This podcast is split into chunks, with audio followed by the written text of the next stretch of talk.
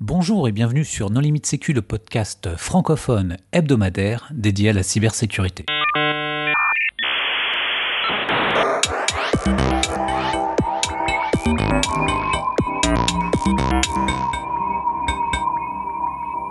Alors aujourd'hui, un épisode spécial sur euh, la conférence Devox 2017, une conférence de développeurs qui vient de se tenir à Paris à la Porte Maillot où No Limit Sécu était invité en tant que contributeur à une table ronde. Et pour en discuter, les contributeurs No Limit Sécu sont Christophe Renard. Bonjour. Hervé Schauer. Bonjour. Marc-Frédéric Gomez. Bonjour. Dimitri. Bonjour. Sébastien Geria. Bonjour. Et Nicolas Ruff. Bonjour. Alors, euh, Sébastien, toi qui es un habitué des confs de développeurs, est-ce que tu peux nous parler de Devox en deux mots?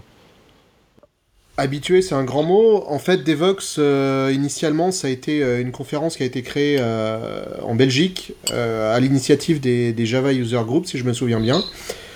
Donc, c'est une très grosse conférence en France. Je crois qu'il y a pas loin de 3000 personnes à peu près qui viennent à Devox chaque année. Euh, c'est vraiment un endroit où on va retrouver majoritairement des, Java Guys, mais on va retrouver de plus en plus de, choses autour euh, euh, des, technos purement développement web et bien sûr mobile. Donc on a un peu de tout, on parle d'architecture de développement, on parle de framework, on parle de d'implémentation de certaines technologies, etc. Et en fait, la sécurité, est arrivé il y, a, euh, il y a deux ans, je crois, de tête. Euh, la première fois en 2015, il y a eu une session, alors ça je m'en souviens, sur du Secure Coding Java. L'an dernier, il y avait euh, deux ou trois sessions sécurité aussi, et effectivement, cette année, il y en avait encore un peu plus. Il faut dire que on se rend compte, alors sur Devox, la, conférence Devox qui, a été créée en Belgique, il y a de plus en plus de, tracks sécurité.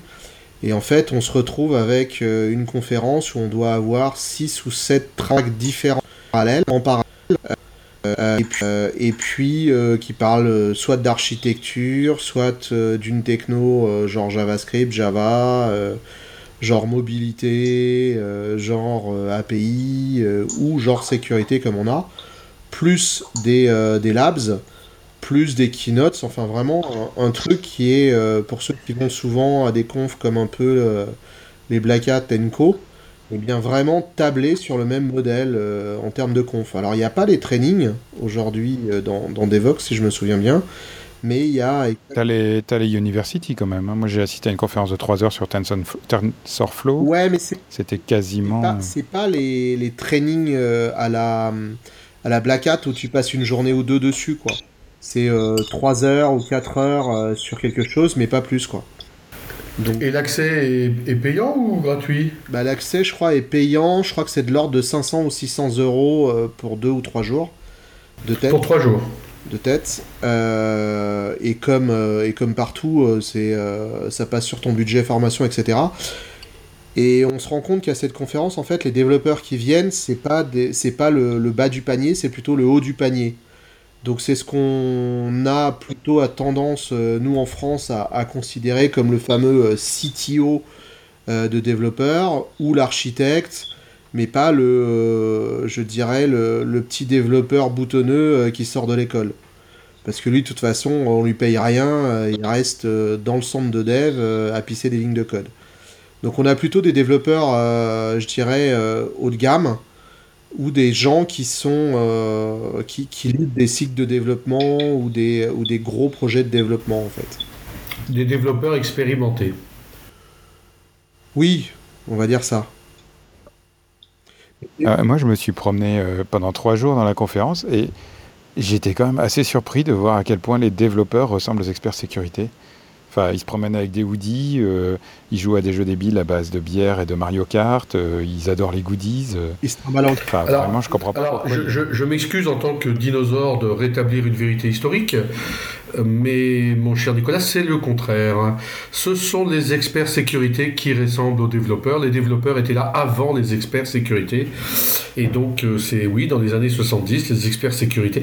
Tu sais, experts sécurité, c'était c'est développeurs à la base. hein. Euh, On a tous commencé par la programmation quelque part, ou même admin 6. euh, Donc, euh, voilà, je, je pense que c'est pour ça, mais bon. les, euh, les premiers mecs sécurité étaient sur mainframe, c'était sur du Rakef, si j'ai bonne mémoire, c'était des gens d'IBM, et chez IBM, j'ai jamais vu quelqu'un en hoodies, sauf depuis ces Et- dernières et- années. Non, ils avaient des cravates, c'était, c'était pas des vrais, ça. Et c'est tellement, euh, c'est tellement une conférence de développeurs qu'on voit des mecs d'IBM sur, euh, sur des stands. Ils ont survécu. Ils fournissent une documentation sur euh, le DevOps, justement. Mais c'est une conférence qui n'est pas du tout liée à un langage de programmation, une plateforme de développement, un framework particulier, un langage. Bah, à la base, c'est Java, mais euh, c'est vraiment déri- dérivé de- de- de- d'une conférence, euh, si je me souviens bien, purement Java. Et aujourd'hui, c'est vrai que quand on regarde euh, majoritairement les, les tracks, euh, elles sont toutes autour de, de Java et ses dérivés, c'est-à-dire Java, JavaScript, Scala euh, et Enco. Il y a, y a peu de, de, tracks qui parlent de d'autres langages tels que Ruby, Go, Python ou du Shell, quoi. Mais cette année, quand même, la grosse tendance, j'ai trouvé, c'était l'IA, quoi. Et Ouais, chaque année, il y, a- euh, moi, il y a j'ai- un thème, ils font... Voilà, enfin, c'est comme toutes les grosses confs, euh, chaque année, il y a toujours un thème sur quelque chose. Et là, effectivement, cette année, c'était l'IA. Je sais plus ce que c'était l'année dernière, hein, quand j'y étais. Mais euh, voilà, enfin, c'est le grand mot. Et donc, effectivement, euh, le comité de sélection euh, a tendance à sélectionner plutôt les talks qui vont parler d'IA. Quand ils font le CFP, de toute façon, ils annoncent euh, un grand thème. Et si euh, tu rentres dans le thème, déjà, tu as plus de points pour être sélectionné. Quoi. Mais c'est vrai que c'est une conférence qui est très courue et qui, euh, qui fait le plein euh, très très rapidement à partir du moment où ils ouvrent les inscriptions. Et apparemment, ils ont 900 soumissions et ils prennent euh, 200 ou 250 talks à la Ouais, fin. c'est ça. Donc quand tu as, 900 soumissions dans une conf, c'est quand même euh, rarement vu ailleurs. Enfin, en tout cas, dans les confs euh, sécurité françaises, t'as pas 900 soumissions. Oui, dans les confs sécu, euh, moi je connais une autre conf de développeurs qui a lieu au Canada, qui est Confu. Confu, ex-PHP Québec à la base, c'est du même ordre, c'est-à-dire que on te, quand, tu, quand tu soumets, t'es es de l'ordre de 800 à 900 talks, quoi. Et derrière, pareil, ils vont en prendre 200 à 300, quoi. Il faut dire que la communauté de développeurs est forcément beaucoup plus grosse que la communauté d'experts sécurité. Et alors nous, on était donc invités à une table ronde et euh, malheureusement c'était un peu court pour répondre à toutes les questions du public. Donc euh, on a demandé aux gens de poser leurs questions avec un hashtag euh, DevSec sur Twitter. Et on a eu énormément de questions. Est-ce qu'on peut essayer de les passer en revue et, et d'en adresser quelques-unes? Par exemple, première question, quand on est un développeur, est-ce qu'on peut faire de la sécu? Est-ce qu'on peut se recycler dans la sécu? Est-ce qu'on peut... Au contraire, on doit, on doit faire de la sécu quand on est développeur, idéalement. Après, se recycler dans la sécurité, bien, entendu. Le meilleur auditeur euh, applicatif, c'est euh, celui qui a été euh, développeur, responsable de développement, contrôle qualité, etc. dans sa carrière. Et ça fera le meilleur auditeur des applications, des audits de code, pour aller bien au-delà des outils automatiques. Donc, moi, je pense au contraire qu'il y a un immense marché qui s'ouvre aux, développeurs qui souhaitent évoluer vers la sécurité Alors, moi en ce moment, je suis, je suis un peu beaucoup en, contact avec des équipes de dev. Je suis sur des, euh, des missions où je bosse beaucoup à l'intérieur des équipes de dev. Et c'est vrai qu'aujourd'hui, on a une appétence de la part des, euh, des développeurs pour la sécurité qui est assez forte. C'est-à-dire que les, les mecs euh, qui sont plutôt dans les équipes de, en, dans, dans, des, dans des grosses entreprises qui sont plutôt là pour faire du support aux équipes de développement, parce qu'il y a toujours une équipe qui est un peu là pour euh, l'usine de développement, euh, le, euh, tout ce qui est validation des frameworks, des librairies, etc. Bah, ces gens-là ont de plus en plus d'appétence à la sécu. Alors la question c'est est-ce qu'ils ont de plus en plus d'appétence parce qu'ils voient que c'est un endroit où on peut se faire euh, des monkey balls euh, ou alors est-ce que euh, ils ont réellement ce, ce côté j'aime la sécu ou j'aime bien faire bien mon métier mais je, ça je sais pas trop le dire mais en tout cas on voit bien que que ce que, les développeurs, euh, bah, pour évoluer, ont vraiment envie de passer par euh, ce côté euh, sécu, quoi. Ouais, t'as, un côté hypocrite, Sébastien, que tu vois aussi dans les développeurs. Ouais, ils s'intéressent à la sécu parce qu'un développeur qui fait de l'OWASP, par exemple, s'il bosse dans un environnement réglementé type PCI DSS, tout son code qui va passer, etc., son TJM, il est supérieur au TJM du décodeur Java de base. Ah bah c'est, oui, c'est, clair, c'est pour ça que... Et là, là, le mec, il est, il est super ultra motivé par la sécurité, alors que ça ne le gênait pas une heure avant de développer euh, mot de passe en clair dans son code et... et les ça, c'est pas faux. live. C'est, pas complètement faux. Finalement, il y a lieu de s'en féliciter. Hein. Si c'est un biais pour aller à la sécu, c'est parfait. Ah ouais, c'est clair. mais c'est toujours sur la contrainte. Mais peu importe. Euh, non, non, non, c'est la carotte. Voilà. C'est pas le bâton. Oui, oui, c'est de la carotte, là, c'est pas du bâton. Ouais, attends, la, carotte, tu l'as. Après, quand il a compris qu'il pouvait augmenter son TJM, qu'il allait revendre aux clients de, un, peu plus, c'est qu'au départ, il se dit je code comme j'en ai envie, de toute manière, personne ne comprend rien. Quand il a sa revue de code et qu'on lui explique qu'il est mauvais comme pas possible, il se rend compte qu'en suivant cette formation, il, il dit juste j'ai fait de l'OWASP, il va même pas plus loin. Hein il arrête de coder euh, genre euh, j'y vais comme je pousse hein, et tu vois le gars il est hyper content il a fait plus de 100 150 euros sur son TGM journalier voire il double pour certains Ouais, on, dérive un petit peu de la question initiale, mais moi, mon avis, il est un petit peu inverse. C'est que pour faire de la sécurité technique, tu dois savoir développer. C'est-à-dire que c'est comme euh, tu dois savoir lire et écrire. Pour moi, le développement, c'est ce que j'ai dit. C'est ce que j'ai dit. Hein. Et euh, après, passer du développement à la sécurité, euh, pour moi, il n'y a, pas, y a aucun souci. Euh. après, la sécurité, c'est vrai que c'est un milieu particulier qui demande, mais comme l'informatique en général, d'être passionné, hyper intéressé et, de booster. Mais pour moi, ça présente. Rigoureux. Enfin, aucun problème, voire au contraire, c'est même. Oui, mais de toute façon, la sécu est tellement vaste, c'est c'est pareil. Quand tu es serrurier, tu peux très bien passer à la sécurité physique, quoi. C'est, mais tu seras hyper spécialisé sur la sécurité. Comme là, un développeur bah, qui vient dans la sécu, il va être euh, spécialisé en sécu du dev.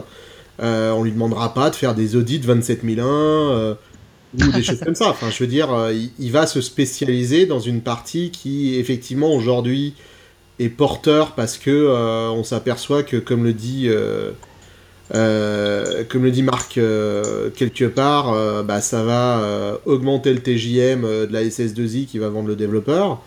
Euh, mais euh, en soi-même, euh, moi je dirais que bah, tant mieux pour, les applis.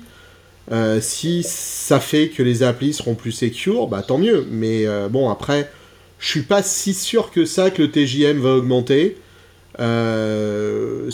Alors par expérience, par expérience, je peux t'assurer que la même appli, quand on est passé en mode PCI DSS, c'est-à-dire qu'il l'avait codé en classique, on l'a demandé à qu'elle soit durcie, il y a eu un audit de code, que ça soit fait par des développeurs qui avaient suivi une formation sécurité. Je peux t'assurer que le TJM, il a fait 25 points. Ah bah c'est que tu t'es mal démerdé, parce que euh, si tu te démerdes bien, le TJM, il va pas faire tant que ça. Et puis moi, ce que j'ai quand même vu à Devox, c'est qu'il n'y avait pas énormément de SS2I. Hein. C'est quand même aussi des, Enfin, je sais pas, il y avait du Criteo, il y avait du Ikula, il y avait plein d'offreurs, de, solutions. Euh n'avais pas beaucoup de SS2I qui essayaient de caler euh, leur euh, développeur Java. Une des questions qui m'a été quand même posée à la, à la sortie, c'est pas est-ce que le développeur peut faire de la sécurité dans son métier de développeur, c'est est-ce que je peux arrêter le développement et travailler uniquement dans la sécurité? Des choses à laquelle moi je réponds euh, oui sans problème. Et puis, il faut rappeler qu'historiquement, il n'y avait pas de formation à la sécurité et que les gens qui ont fait de la sécurité, c'est des gens qui venaient du dev, qui venaient de l'admin 6, qui venaient de l'admin réseau. Hein. Même si majoritairement, il y a beaucoup de gens qui viennent de l'admin, il y a une portion considérable parmi les anciens de la sécurité qui sont des anciens devs. Moi, j'ai fait du dev, mais deux, trois premières années professionnelles, j'étais développeur. Euh, voilà. Ok, alors on va peut-être passer à la question suivante parce qu'on en a une bonne quinzaine sur la liste. Et c'est une question à propos des outils OWASP. Je suppose que la question complète, c'est outils OWASP gratuits versus euh, équivalent payant euh, très cher. Donc il était question de ZAP, le, proxy d'audit, dependency check pour vérifier ses dépendances. Est-ce que c'est, est-ce qu'il faut les utiliser? Est-ce que c'est aussi bien que les outils payants voilà. C'est aussi bah, bien que les outils payants. Enfin, je prends Zap et Burp, c'est tout aussi bien. Euh, la version gratuite de Burp. Après, je pense que c'est juste une question de goût. Euh, j'ai un de mes auditeurs qui adore Zap, il jure que par Zap, et les autres, euh, ils ne jurent que par Burp. Donc, pour moi, ce type d'outil, il n'y a vraiment pas de différence. C'est vraiment une question de goût et d'habitude. Ouais, je suis assez d'accord avec, avec Dimitri. C'est que globalement, ces outils sont, sont vachement utiles, mais qu'ils soient payants ou qu'ils soient gratuits, la question, c'est la manière dont on va les, euh, intégrer euh, réellement dans, le cycle. Euh, quelqu'un qui, se, prend un zap et qui sait pas ce qu'il va faire avec, ça va. voilà, il peut acheter un zap, il peut acheter un, un Acuné bidule. ou un HP trucmuche ou un je sais pas quoi, ça changera rien en soi-même l'outil euh, va l'aider euh, en partie à, faire son côté euh, conformité peut-être et son côté sécurité. Mais c'est voilà il n'y a, pas il a pas d'intérêt plus à utiliser un, un, zap qu'un je sais pas quoi.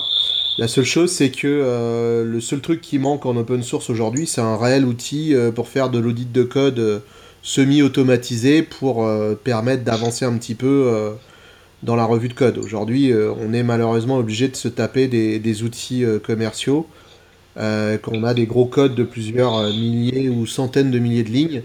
je vois pas trop comment on fait une revue de code dans un temps limité sans ce type d'outils aujourd'hui. Enfin, c'est, je sais pas si, certains ont une expérience avec des outils open source qui marchent réellement, mais euh, j'en connais pas vraiment quoi. sur l'analyse de code, il y, a, un vrai avantage des outils commerciaux qui sont, qui sont encore assez chers. Les, prix on peut baisser, ils sont très chers. Euh, dans le monde Java et dans le monde des langages de script, on trouve encore pas mal de choses. Par contre, dès qu'on rentre dans le C++, euh, il y a très peu d'outils du même niveau que les outils commerciaux. Enfin, il y en a pas.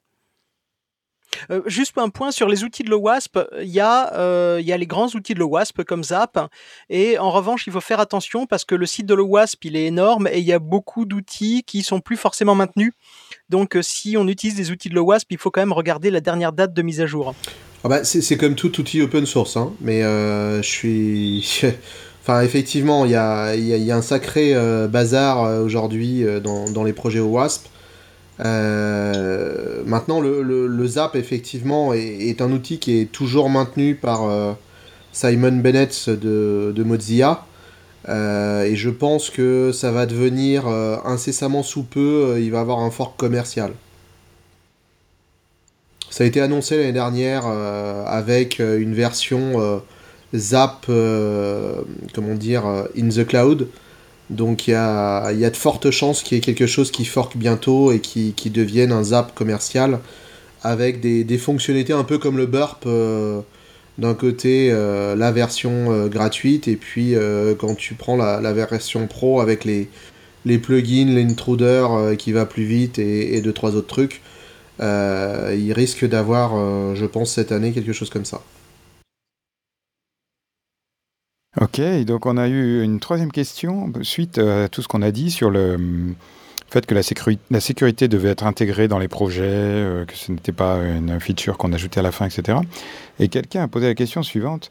Euh, les vulnérabilités ne ne viennent-elles pas toutes du code et de l'infrastructure? Y a-t-il des feuilles de sécurité au niveau d'un projet? Ouais, alors faut reformuler un petit peu la question parce que j'ai discuté avec la personne sur Twitter et en fait l'idée c'était vraiment en amont des projets lorsque tu fais ton analyse de risque et que tu commences à proposer des mesures pour couvrir les risques et, que tu fais des choix. Parfois tu peux faire des choix erronés ou inadaptés et je pense que c'était plus ça le sens de la question, c'était par rapport à ça. Euh, est-ce qu'on peut aussi trouver des vulnérabilités à ce niveau-là? Oui, bah oui, voilà. Non mais il veut dire que dans le cahier des charges fonctionnelles, on s'est trompé dans ce dont on avait besoin? Euh, bah déjà parfois quand tu as des projets qui arrivent, il y a des choix qui sont euh, pas bons typiquement, tu as une application, je sais pas, ultra critique et ils vont pas te mettre en place de chiffrement, une tente faible, des choses comme ça.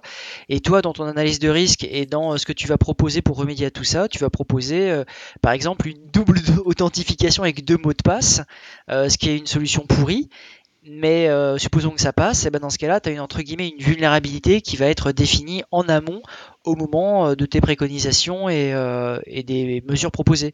Tu vois, c'est ce genre de choses. C'est-à-dire que c'est pas une vulnérabilité. Ouais, moi, j'aurais plus pensé à un oubli d'intégrer justement une adéquation des, des, réels besoins de l'application en matière de sécurité et de vie privée au dispositif de, de, sécurité disponible dans le contexte dans lequel l'application doit tourner. Mais c'est vrai qu'on a du mal un peu à comprendre la question. Bah, c'est parce que, en fait, ce qu'il devait vouloir dire, c'est euh, est-ce qu'il n'y aurait pas quelque chose qui manque entre l'analyse de risque et, le reste, euh, du genre du threat modeling Oula. Tout simplement. Je pense que c'est ce qu'il avait en tête, le gars. C'est une, une, économie que tu fais au démarrage, on le voit bien dans le monde de l'entreprise. Quand tu commences à faire ton projet, quand tu asportes les abesses sécurité, et ça date de, que d'aujourd'hui, hein, ce que je vous dis. Hein. Moi, je tombe sur des chefs de projet, des directeurs de projet, sur des projets conséquents. La sécurité, ils disent, c'est pas notre problème, on doit délivrer à telle date. Euh, et quand on leur explique que tout va passer en clair, que c'est pas chiffré, etc., vous passez pour l'enquiquineur de service et le mot est très faible. il y a, aujourd'hui quand même un, problème. Et ça, c'est la réalité, c'est ce qu'on vit tous les jours. Le projet, il va se faire bouler là. Le projet, il va se faire bouler, il va pas passer en prod, il va avoir six mois de retard. Ce sera bien fait pour le chef de projet. Ça dépend du client. Le problème, c'est qu'aujourd'hui, la plupart des clients savent dérouler des recettes, des recettes fonctionnelles, euh, vérifier que le mm. produit marche à peu près bien, euh, formuler leurs exigences fonctionnelles. Or, des clients qui ont la maturité d'analyser les risques avant de lancer un projet, de donner des, des exigences fonctionnelles, des exigences sécurité. Et puis, euh, les exigences sécurité, c'est comme les exigences fonctionnelles. Elles vont évoluer au fur et à mesure qu'on découvre le cadre spécifique du problème, la technologie. Et quand, itérativement, avec les méthodes agiles modernes, on va modifier les exigences, on devrait le faire pareil pour la sécurité. Or aujourd'hui, la tendance est oups, la librairie marche pas bien avec SHA-256, c'est pas grave, on drop TLS euh, ou ce genre, ce genre de truc. Puis dans les analyses de risque, il y, a un problème de maturité souvent des clients, en plus de la maturité des équipes qui vont faire le développement.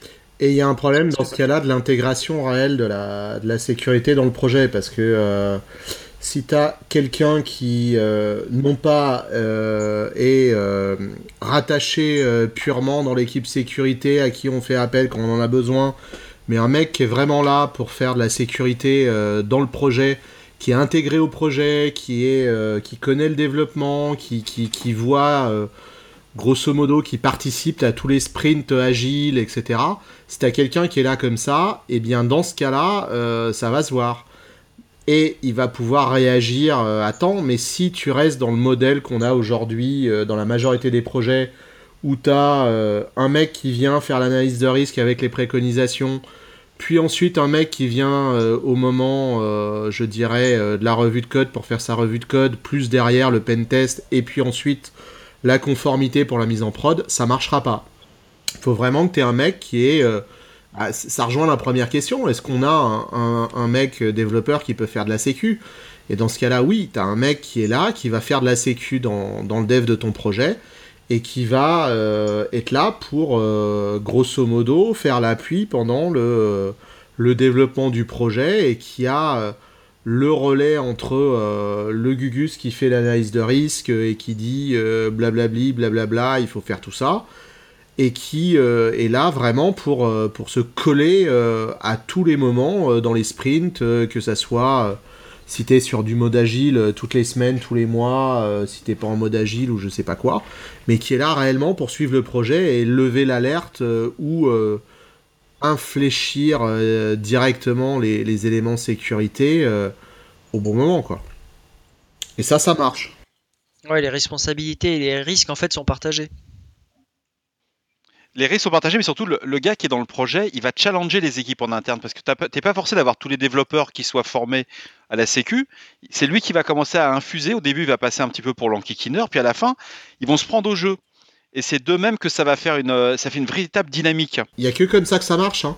Pour être intégré aujourd'hui dans des équipes comme ça, il y a que comme ça que ça marche. C'est-à-dire que euh, un, euh, tu es, proche des développeurs euh, au jour le jour, tu, tu vois leur projet, tu vois ce qui se passe Et deux, bah, tu as besoin d'une heure, d'une demi-heure pour leur expliquer pourquoi tu leur as dit que ce qu'ils avaient fait c'était mal et que ça va induire une vulnérabilité, je sais pas, de type, de type injection ou cross-site scripting.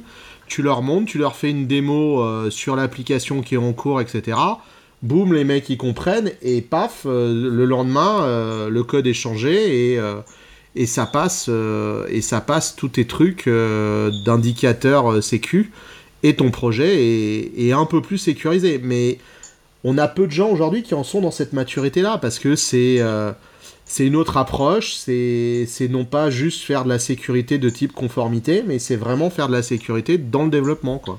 Et, en plus, il y a, un point qui me, tient particulièrement à cœur, c'est euh, aujourd'hui, peu de gens gèrent la sécurité de leur application dans la durée et prévoient de faire du euh, maintien en condition de sécurité après avoir relisé une application on est capable aujourd'hui de réaliser qu'il va falloir corriger des bugs fonctionnels quand ça marchera pas. En plus, tout le monde sait que le plus gros des bugs arrive dans les premiers mois, alors ça se budgète pas mal. Mais euh, devoir changer l'application parce qu'il y a une faille majeure dans un framework euh, deux ans plus tard, aujourd'hui, c'est quelque chose qui est très très mal géré et euh, qui fait qu'on se retrouve avec des applications qui sont en ligne, qui sont jamais mises à jour parce qu'elles répondent aux besoins fonctionnels. Personne n'a jamais contractualisé pour la corriger et ping sort un gros CVE qui permet de poutrer euh, le, framework qui a été utilisé et il n'y a personne qui euh, a prévu, qui a budgété, qui a des développeurs qui connaissent le projet, euh, qui puissent le corriger après. Donc le projet, d'ailleurs, dans les, life cycles de, développement sécurisé, il va au-delà de la release, il va toute la vie du logiciel tant qu'il est utilisé. Moi, je suis d'accord parce que même dans ceux qui ont bien intégré la sécurité dès le départ du projet et tout le long du développement, eh bien, le maintien en condition opérationnelle, c'est oublié. Et c'est ça qui fait qu'il y a une grosse catastrophe un peu plus tard. C'est clair. Christophe a vraiment raison. Ah non, mais c'est. Ça, ça, se voit effectivement. Enfin, c'est, c'est, le problème de la dette technique euh, dans tous les projets, sans parler purement de sécurité, parce que euh, on a le même problème euh, dans les développements en dehors de la sécurité tu as un problème de dette technique parce que le framework machin n'est plus euh, maintenu. Et, voilà. Et il commence, en fait, dans, certains projets, on, commence à avoir justement des budgets, je dirais, d'aide technique sécurité qui, qui s'intègrent justement derrière. Alors la question suivante, c'est une question qui devrait être assez simple pour le coup. Quelle version de TLS utiliser? Je pense que c'est TLS 1.1, euh, on est tous d'accord avec ça. Le problème, c'est plus la liste des, des suites de chiffrement. Euh. Non, je peux pas laisser passer ça. Attendez, attendez. Non, pas 1.1. Non, mais si on fait du PCI DSS, c'est mort, les gars. C'est du 1.2.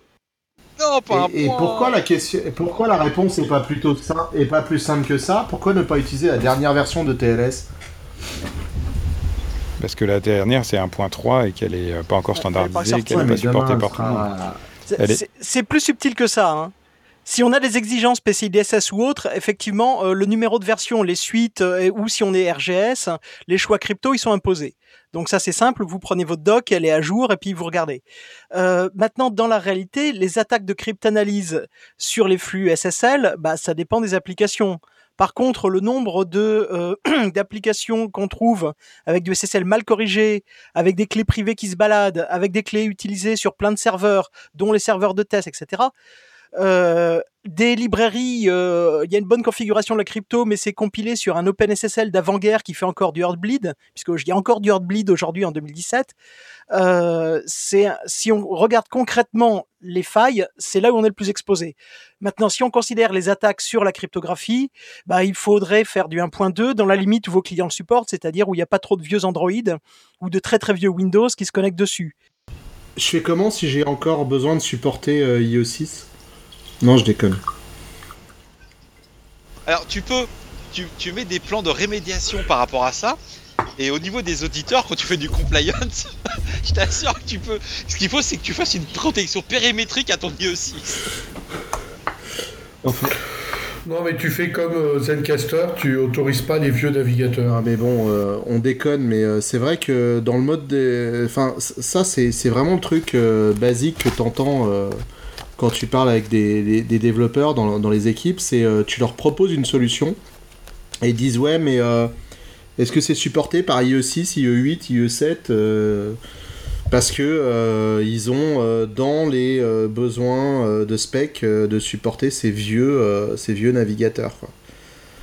Et les, développeurs en général, ils sont pas super contents de supporter IE6 hein, parce que. Oui, non, mais même aujourd'hui, j'en parlais, euh, enfin j'en parlais la semaine dernière avec, euh, avec euh, dans une équipe. On parlait du CSP, donc du, du, du Content Security au niveau des navigateurs. Et en fait, la solution que je proposais pour, améliorer un petit peu l'anti-XSS bah, n'était pas supportée par IE8. Et euh, ils devaient euh, supporter IE8 parce que euh, dans le groupe où ils sont, bah voilà, c'est le standard, c'est aujourd'hui c'est IE8 minimum. Donc vu que le CSP marchait pas sur IE8 par rapport à ce qu'on voulait faire, on était dans la mouise, on n'avait pas de solution entre guillemets toute faite pour éviter de coder 10 millions de lignes pour éviter des XSS à un certain endroit. Dans, le monde de l'entreprise, c'est les vieux IE. Dans le monde du mobile, c'est les vieux Android pas mis à jour qui ont une lib Java euh, qui fait du SSL, du TLS euh, qui est mauvaise, qui sont les mêmes problèmes. Mais finalement, ce qu'il faut regarder, c'est quel est le pourcentage de leurs clients dans chaque côté et lesquels ils arrivent à couvrir, euh, surtout quand c'est des protections, soit de la communication, soit anti-XSS. essayer d'assurer, alors dans, sur une loi de Pareto, quoi. Alors 80% la meilleure protection. Euh, aujourd'hui, les confs euh, qu'on peut trouver soit chez Mozilla, soit sur Better Crypto, euh, généralement, ils prévoient trois configurations. celle pour les antiquités, celle médiane qui est raisonnable et qui est à peu près compatible partout, et celle élitiste qui va requérir le dernier navigateur.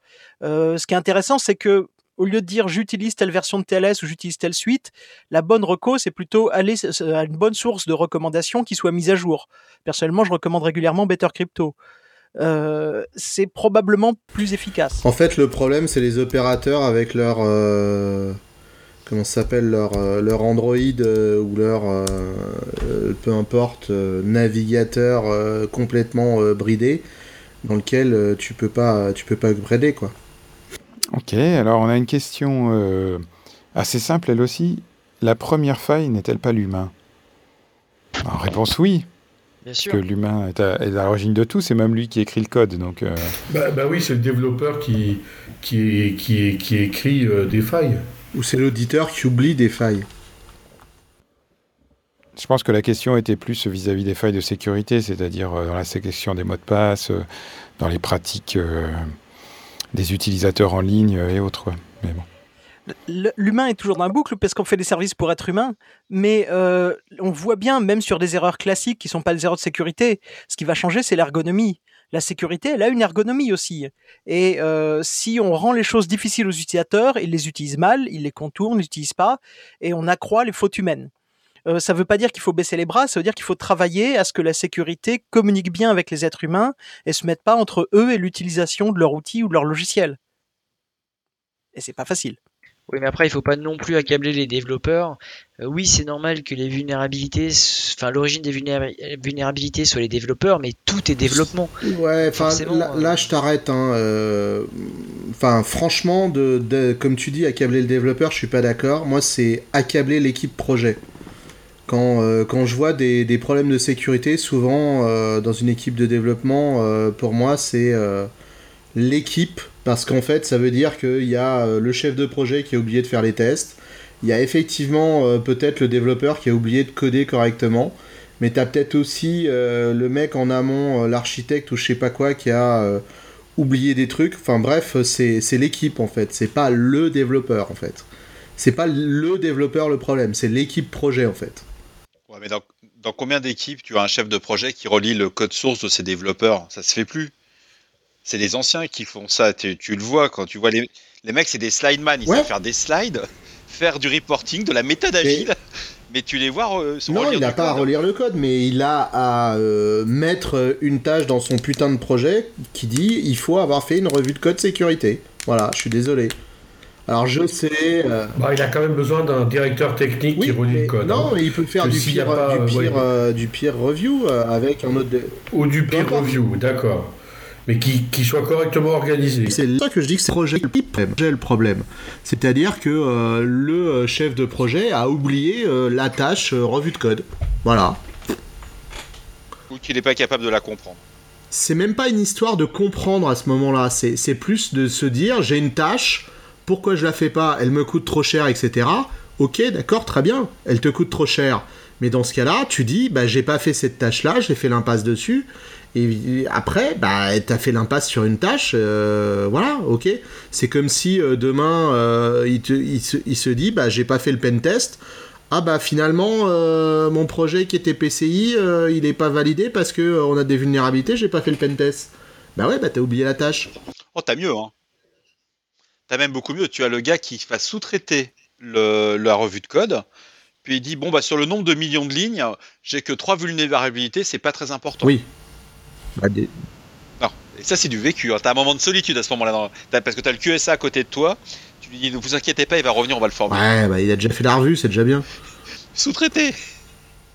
Et qui sous-traite Tant qu'il fait pas appel à un bug bounty, euh, tout va bien, non? Donne pas des. Arrête Nico, tu donnes des idées, il y en a qui écoutent, attends Bon, alors la question suivante, euh, on aurait pu la garder pour la fin, c'est est-il possible de développer sécurisé Oui ou non? Bah évidemment que oui. Il faut s'en donner les moyens. C'est compliqué. Moi j'aurais tendance à dire que ça commence par déjà un choix des langages et des frameworks. Euh, parce que si tu développes un million de lignes en C, tu vas quand même avoir du mal à éviter les bugs tu peux faire un développement parfait, mais si le framework que tu utilises a des vulnérabilités. Euh, mais développer sécurisé, est-ce que ça veut juste dire passer de la conformité ou? Non, non, il n'y a pas de faille. Le, problème, c'est que finalement, ceux qui arrivent euh, aux catastrophes les moins graves euh, développent plutôt en Java. Et puis d'un autre côté, moi j'ai trop vu de développeurs Java qui ne comprenaient pas ce qu'ils écrivaient. Donc c'est le choix du langage c'est très complexe, ça va vraiment dépendre du contexte, de l'appli, de, de son objectif. C'est. Voilà, c'est. Ouais. Bon, tu voyais, c'est compliqué euh, la sécurité. Moi, je pense que c'est pas juste le langage, parce que euh, tu, rencontres des, des, teams de développement qui font du web dev, tu sais, avec la fille euh, en maillot de bain, là. Et ces gens-là, en fait, ils appuient sur un bouton, ça leur génère leur code, quel que soit le langage en dessous. Donc c'est pas une histoire de langage, je pense que c'est vraiment une, question de, euh, de gestion de projet en fait. Euh, que tu utilises du... Euh, il y a des langages qui sont peut-être plus connus pour être des langages problématiques pour la sécurité. Je vais pas nommer PHP, mais bon, je pense que on est beaucoup à le penser. Euh, ou, du, ou effectivement, dans d'autres cas, euh, du C euh, ou des choses comme ça. Mais au final, c'est vraiment. Enfin, tu t'aperçois tu, qu'il y, a des il y a des choix qui peuvent être faits non pas par l'équipe de développement, mais plus par la gestion de projet, qui est de dire tiens, je vais utiliser un L4G du marché qui va me générer mon code. Et au final, tout le code qui est généré, il est tout pourri parce que grosso modo, ça va générer du, copier-coller euh, dans, toutes les, euh, dans toutes les méthodes, dans toutes tes classes ou dans tout ton truc. Et euh, bah à la base, il est tout pourri parce qu'il génère une injection SQL mal placée. Quoi. Là, c'est quand même, il faut quand même inciter les gens à utiliser des frameworks parce que si le gars écrit son code à la main. Je suis d'accord avec le framework, je te parle des L4G là, c'est surtout ça le problème en fait. Oui, d'accord. Oui, moi ce que j'appelle framework, c'est tous les outils d'assistance au développement en fait, donc aussi les générateurs de code rentrent là-dedans pour moi. Alors qu'à l'inverse, tu vois, si tu utilises des frameworks euh, type Angular, euh, tu as quand même beaucoup moins de XSS que quand tu écris ton JavaScript. Et oui, je suis d'accord. Enfin, c'est euh, effectivement, si tu utilises bien les frameworks, les frameworks du marché et qui sont un petit peu, et c'est ça rejoint un peu une question qu'on avait, qu'on s'était posée lors de la table ronde mais euh, quelle librairie utiliser? Ben ouais, quelle est la bonne librairie euh, Comment tu vérifies qu'une librairie est sécurisée? Comment tu vérifies qu'un framework est sécurisé? Ça, c'était euh, c'était une des bonnes questions sur laquelle aujourd'hui on n'a pas de réponse. Oui, mais là, c'est aux experts à, aiguiller les développeurs et à dire aux développeurs, ben euh, voilà, le, le framework euh, machin, ben, finalement, il a été audité, il donne des bons résultats, ou la bibliothèque euh, machin truc, attention, jamais personne l'a contrôlé. Il faudrait que ce soit nous qui aidions. Oui, mais attends, parce que tu as des trucs comme Apache Commons, par exemple, où il y a eu cette faille de désérialisation. 100% des développeurs utilisent Apache. Enfin, à un moment, Java proposait pas d'encodage base 64, par exemple. Tu étais obligé d'utiliser une librairie Apache pour avoir du base 64. Donc tout le monde a intégré Apache Commons. Et moi, ce que j'ai pas pu dire à la table ronde à ce moment-là, c'est que quelqu'un a suggéré de, passer le code des librairies standards dans, dans un analyseur de code. Je suis pas sûr que ce soit faisable, mais bon, pourquoi pas, si quelqu'un a la licence qui s'amuse à le faire. Moi, ce que j'ai pas pu dire à ce moment-là, c'est la défense en profondeur. C'est-à-dire, de toute façon, quel que soit le framework que tu utilises, il sera pourri et il y aura des failles à un instant donné. Donc, un, il faut que tu t'assures de pouvoir le patcher rapidement, effectivement. Là, c'est le problème du, des applications qui sont abandonnées au bout de deux ans et autres. Mais deux, il faut surtout que tu t'assures que ton appli, si jamais tu as une exécution de code, on va dire, dans le front-end, ce soit pas game over sur toute l'infrastructure instantanément. Quoi. Donc, à base de sandbox, à base de réduction de privilèges lors d'accès à base de données, des trucs comme ça. C'est clair. Je pense que Nicolas pointe sur quelque chose d'important et qui était un peu ce que disait Sébastien. C'est la première question, c'est qu'est-ce qu'on entend par sécuriser? Si sécuriser, c'est faire des applis sans faille, ça n'arrivera pas. Euh, les quelques cas qui sont donnés d'applis sans faille sont des joyaux faits dans leur coin, etc. Le vrai monde, c'est que toutes les applis ont des failles, de multiples failles, et elles en auront de plusieurs. Et euh, à partir du moment où on admet ça, euh, sécuriser, ça veut dire qu'il faut admettre qu'on va faire des erreurs, que les euh, librairies qu'on va utiliser contiennent des erreurs, et euh, ce que l'on veut, c'est développer des choses de manière à ce qu'elles soient maintenables dans la durée pour pouvoir corriger les erreurs quand elles apparaissent, euh, de manière à ne pas dépendre en termes de sécurité sur un seul facteur qui va tôt ou tard défaillir, mais avoir de la défense en profondeur sur plusieurs niveaux. Et c'est d'ailleurs, je crois que c'est discuté pour ajouter dans le top 10 de l'OWASP, c'est cette idée de la prise en compte de la sécurité dans l'application, c'est-à-dire qu'on gère les problèmes de sécurité comme des cas d'erreur et on gère pas les erreurs à un seul endroit extérieurement en se disant euh, Inch'Allah, il va rien se passer ailleurs. On gère la sécurité partout où il y a des questions qui peuvent se poser et dans, dans la conception et dans le développement et dans le déploiement et euh, dans la maintenance dans la durée. Donc on peut développer sécurisé dans euh, dans le sens où on peut développer des applications qui se défendent bien, quand elles sont déployées dans un environnement correct. J'ai eu l'occasion de voir des applications il n'y a pas très longtemps d'ailleurs très très bien écrites qui euh, euh, dans l'environnement de leurs développeurs étaient vraiment euh, difficiles à attaquer et très très bien protégés et qui avaient été déployés chez des tiers qui connaissaient pas correctement les conditions de déploiement et où elles étaient vulnérables parce que le déploiement était mauvais. L'application, elle était sécurisée dans son développement, mais dans son cadre d'emploi, elle n'était pas. Donc c'est toute une chaîne, et une application sécurisée, c'est une application où la sécurité a été prise en compte à chaque étape de la chaîne, et où surtout personne n'a dit la sécurité, c'est le boulot d'un autre. Je suis d'accord. Ouais, puis il y a aussi un truc qui a sauvé la peau à plusieurs personnes récemment. Donc, par exemple, Cloudflare, euh, dans leur incident Cloudbleed, c'est euh, les feature flags. Donc, euh, mettons par exemple, tu as un problème sur ton WordPress ou je sais pas quoi, sur la réinitialisation de mot de passe. Si en deux minutes, tu peux switcher un flag et dire je désactive la, réinitialisation de mot de passe jusqu'à nouvel ordre, d'un seul coup, tu commences à avoir du temps pour travailler sur tes correctifs, tes patchs, etc. Si par contre ton application elle est monolithique et euh, tu es obligé de patcher, pousser en prod, etc., et que tu peux rien faire tant que tu n'as pas poussé la nouvelle version, bah en gros, tu n'as plus qu'à coder comme un fou jusqu'à corriger la faille le plus vite possible. Et ça, le, fait de pouvoir désactiver sélectivement des fonctionnalités, euh, si par hasard il y a un problème, euh, c'est quelque part une mesure de sécurité. Et il faut que ça ait été intégré dès la conception. Tout à fait. Bon, ensuite, on a eu quelques questions trollesques. Alors, je sais pas si on peut, si on reste dans la bienveillance, mais il y a une question, par exemple, les critères communs servent-ils à quelque chose? Je suppose que la question était les critères communs améliorent-ils la sécurité des produits Ça, c'est une question pour Hervé, ça. Est-ce que. Oui, mais dans ce cas-là, je te réponds. Est-ce que, euh, est-ce que la 27034 améliore la sécurité euh, des logiciels Bah, ça dépend. Chez Microsoft, oui. mais juste chez Microsoft. Bon, disons que malgré tout, les produits qui sont euh, certifiés CSPN, euh, mais bon voilà, c'est un instant T, euh, on connaît tous les difficultés de ce type de, de, certification qui vivent pas dans le champ. J'ai discuté avec la personne en fait qui a, qui a posé la question. Il a vraiment dit que c'était du trollès parce qu'en fait, il a travaillé précédemment ou il, il travaillait encore chez un mec qui faisait, euh, ou chez une boîte qui faisait euh, des, euh, des, solutions qui permettaient de faire des certificats. Non, mais après, si c'est du code qui est embarqué à un instant T, qui bouge pas dans un HSM, des choses comme ça, que sur ce code-là, on va faire un gros effort. On a mis un normal. SSL 1.0. Effectivement. Mais c'est pas de chance. Non, bon, je pense que ça mériterait un épisode en soi-même. Les critères communs améliorent-ils la sécurité? La, question d'après est tout aussi trollesque, c'est les antivirus gratuits sont-ils aussi efficaces? Parce qu'il y avait quand même de, gros, de grosses questions. Il oui, enfin, quel est le rapport avec le développement et les développeurs? Ils avaient des experts sous la main, donc ils posaient leurs questions. Euh, tu vois, ils, avaient leur RSSI qui leur servait quelque chose, mais ils voulaient une, contre, une contreversion ils servent à quelque chose finalement. Parce qu'il y a quand même des gens qui se font euh, pirater par des vieux vieux codes qui chopent des confliqueurs ou des I love you en 2017 euh, qui normalement se font attraper par les antivirus. Il y, a, quand même, c'est la question qui a été posée après qui, vient derrière, qui est de savoir est-ce que il faut utiliser qui passe. Il y a un point qui est très important.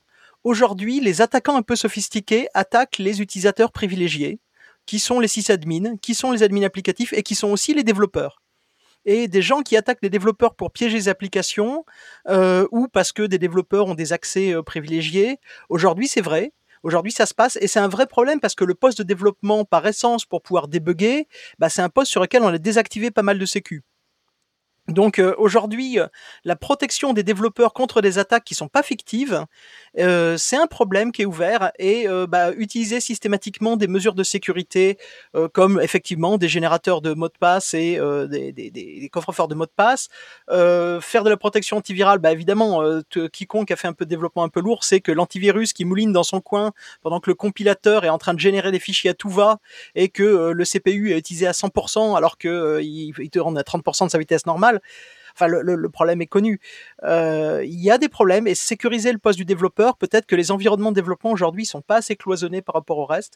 Mais euh, derrière ces questions, il y a vraiment, il faut protéger les, environnements des développements parce qu'ils sont visés ou parce que des fois ils sont des rebonds pour attaquer le reste du système d'information. je pense que c'était pas le, c'était pas initialement la question, mais euh, effectivement.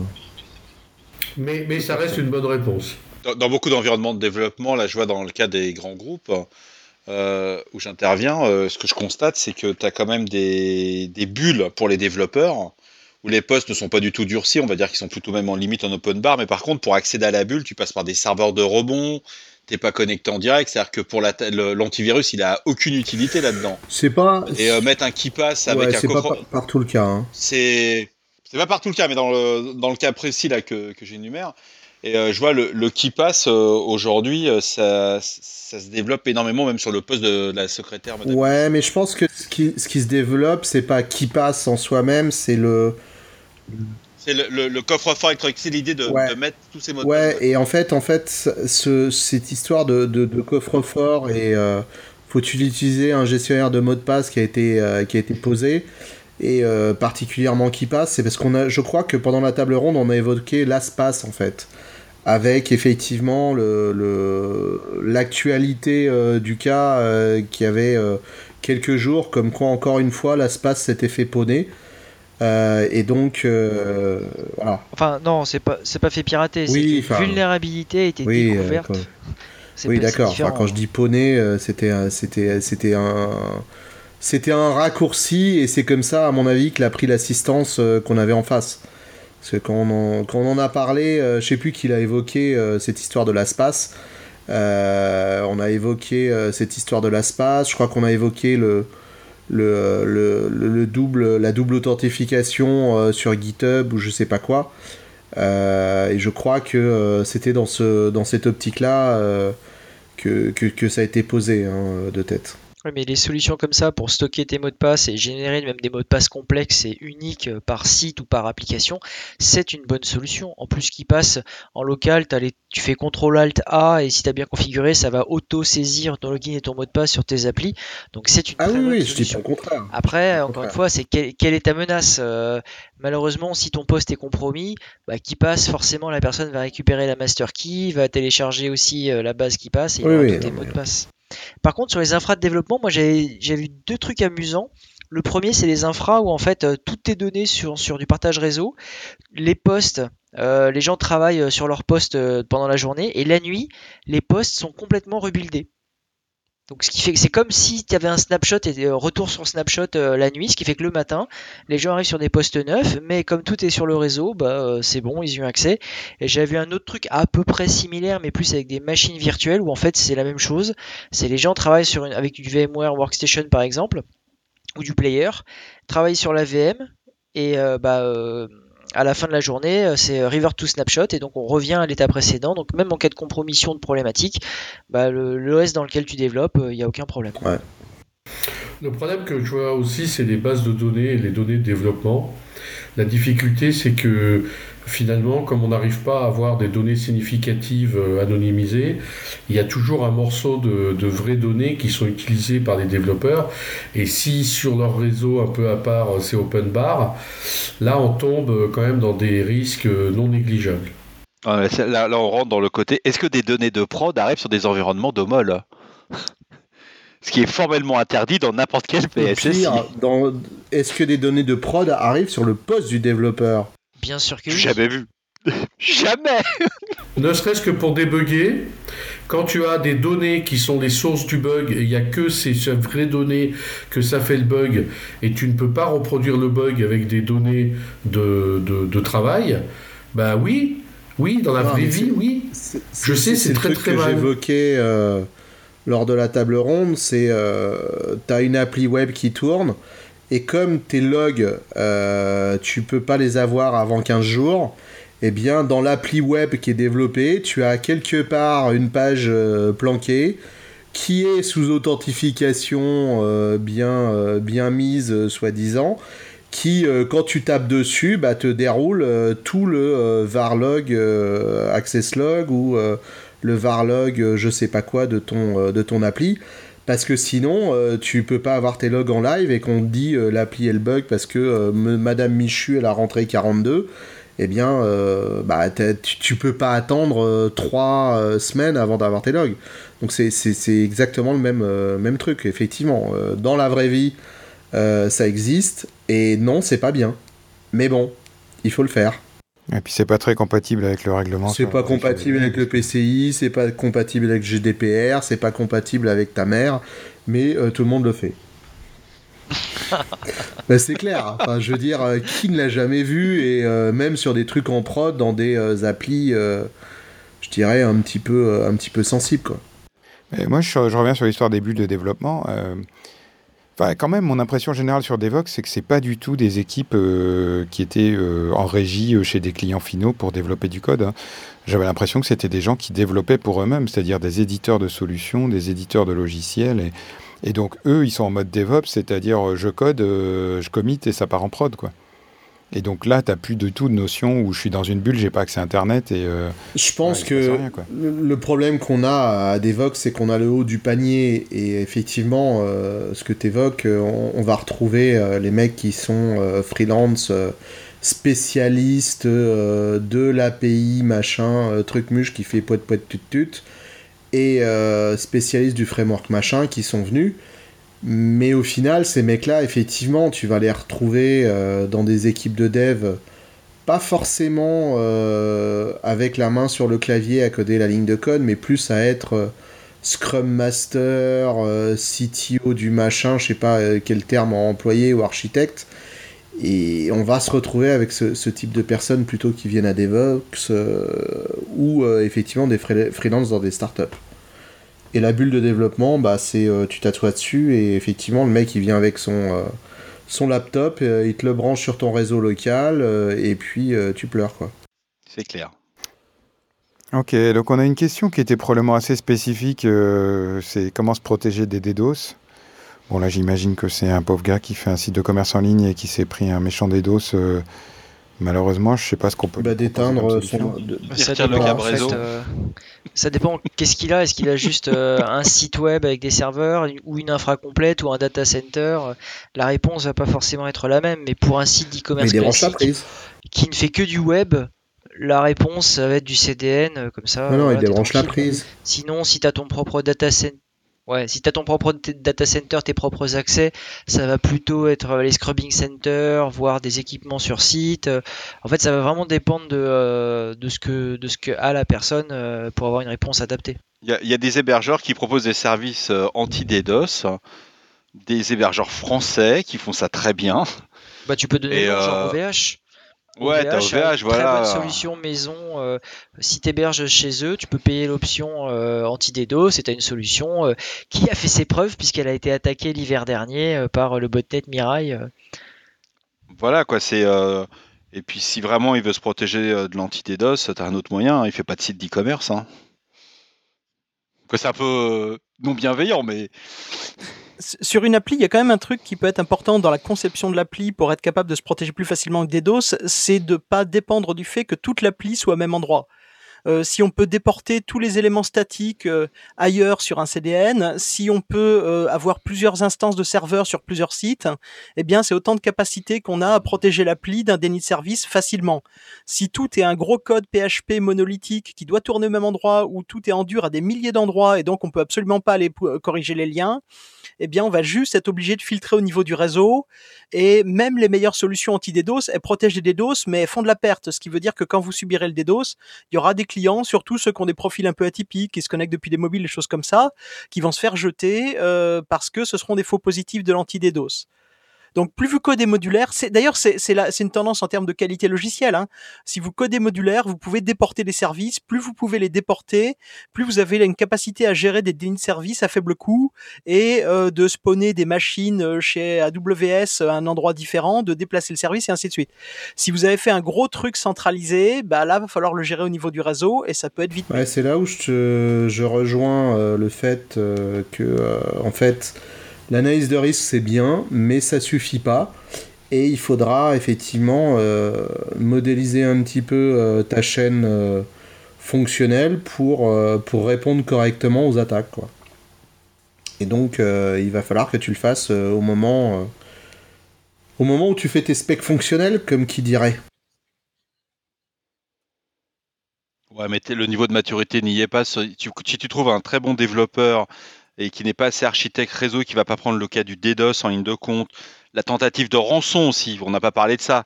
Voilà, je vous fais un petit DDoS et puis si dans 48 heures vous n'avez pas donné tant de Bitcoin, je vous en envoie pour 40 fois plus en giga. Euh, il y a tout cet aspect-là dans son analyse de risque bah, au départ, il le, le voit pas C'est ce qu'on disait euh, tout au début, c'est-à-dire que euh, dans ton équipe de dev, il faut que tu intègres la sécurité avec un mec qui est là pour te suivre euh, pendant ton projet et non pas euh, juste un mec euh, en analyse de risque et un mec après en test quoi. C'est promis le proche le prochain qui va me dire de mettre un WordPress à la boîte, je vais aller le voir et je vais lui expliquer le système. tu vas mettre ça dans le cloud. et c'est pour ça que tu prends des full stack developers qui connaissent tout depuis TCP jusqu'à jusqu'à JavaScript. Ça existe pas en France. parce que tu as mis un contrat et dans ton contrat tu as mis des pénalités? Ouais, c'est vrai que ça marche bien. Donc euh, la dernière question euh, va être parfaite en guise de conclusion, hein, puisque la dernière question qui nous a été posée, et à laquelle on n'a pas pu répondre en live, l'intelligence artificielle est-elle l'avenir de la sécurité? Non mais euh, toutes les techniques d'intelligence artificielle vont servir dans tous les domaines, et bien entendu elles serviront en sécurité. simplement en sécurité, ça fait très longtemps qu'on essaye d'utiliser l'intelligence artificielle. Je rappelle des projets comme Hyperview dans les années 90 Maintenant, à partir de quel moment ça va donner des résultats euh, véritablement utiles et exploitables, ça je, ne le sais pas. En tout cas, dans l'analyse du code des logiciels, c'est certainement euh, un domaine euh, dans lequel le machine learning, l'intelligence artificielle, etc., permettront d'améliorer considérablement les outils d'analyse de code. Ok, ben on va dire que c'est le mot de la fin. Donc merci à tous et puis à la semaine prochaine pour un nouvel épisode. Au revoir. Au revoir. Au revoir. Bonsoir.